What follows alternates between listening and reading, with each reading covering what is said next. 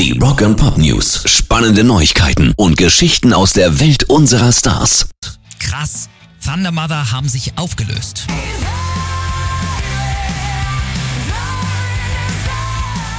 Das mitten in ihrer erfolgreichsten Phase. Da gab es wohl Unstimmigkeiten innerhalb der Band. Gitarristin und Gründerin Philippa.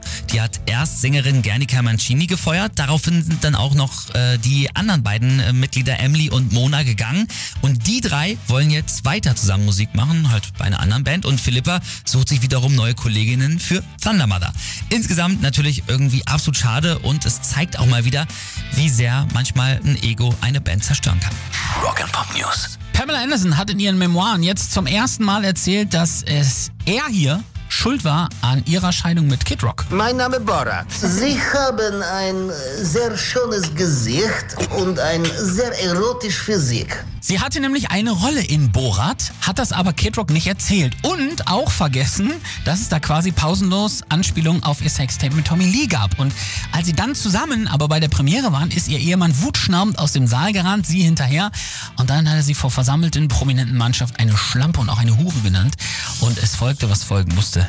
Die Scheidung. Was geht ab, Vanilla Bucket? Rock and Pop News. Brian Adams geht auf Tour und hat als Support jetzt einen äh, ja, richtigen jemand rausgehauen, nämlich Joan Jett and the Blackhearts.